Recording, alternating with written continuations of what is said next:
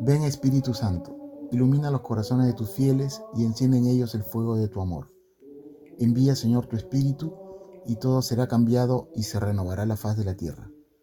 Oh Dios, que llenaste los corazones de tus fieles con la luz de tu Espíritu, haz que sintamos con rectitud y gocemos siempre tus divinos consuelos.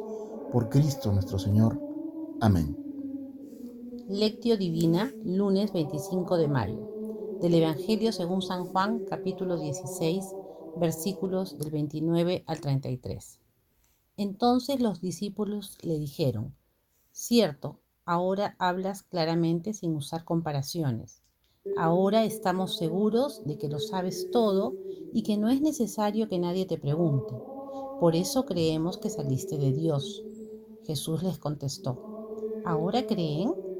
Pues miren, se acerca la hora, mejor dicho, ha llegado ya, en la que cada uno de ustedes se irá a lo suyo y a mí me dejarán solo. Aunque yo no estoy solo porque el Padre está conmigo les he dicho todo esto para que puedan encontrar la paz en su unión conmigo. En el mundo encontrarán dificultades y tendrán que sufrir, pero tengan ánimo, yo he vencido al mundo. Palabra de Dios. Lectura. ¿Qué dice el texto bíblico en sí mismo?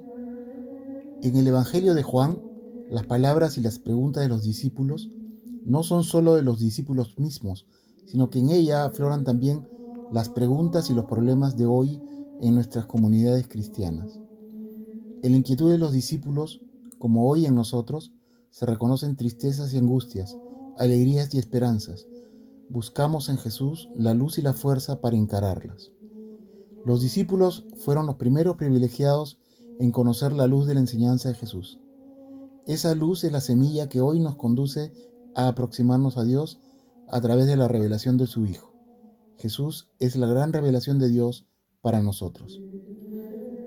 La pequeña luz que los discípulos creían tener no bastaba para vencer la oscuridad de la inminente ausencia del Maestro.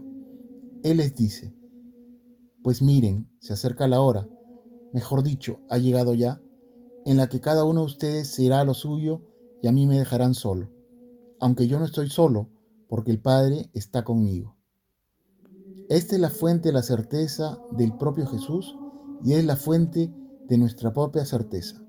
El Padre está con nosotros. De ella emanan la fuerza y la resistencia para todos los que hemos sido llamados a participar en la lucha contra el enemigo y en nuestra segura victoria. Sentir el ánimo que esta luz infunde en nosotros es sabernos en compañía de Dios a pesar de las tribulaciones que nos toca vivir. Es saber que ganaremos la batalla es saber que venceremos al mundo. Meditación. ¿Qué me dice a mí el texto? Siento a Jesús como una presencia cercana a mí sin depender de mi entusiasmo o mi pesar. ¿Refuerzo mi fe solo en los momentos en que siento la presencia concreta de Jesús en mi vida? ¿Pido a menudo que Jesús sea para mí fuente de paz y de luz? Oración. ¿Cuál es mi respuesta al Señor? Señor Jesús, yo creo en ti. Acrecienta mi fe para que sea tan grande y tan profunda que me ayude a superar los momentos difíciles. Dame una fe valiente para poder vencer los temores que invaden mi alma. Ayúdame, Señor, a liberarme de todos los miedos que me acosan. Amén. Nuestra Señora de la Reconciliación ruega por nosotros. Contemplación. ¿Qué conversión de la mente, del corazón y la vida me pide el Señor? Repetiré esta frase para que entre en mi vida y en mi corazón.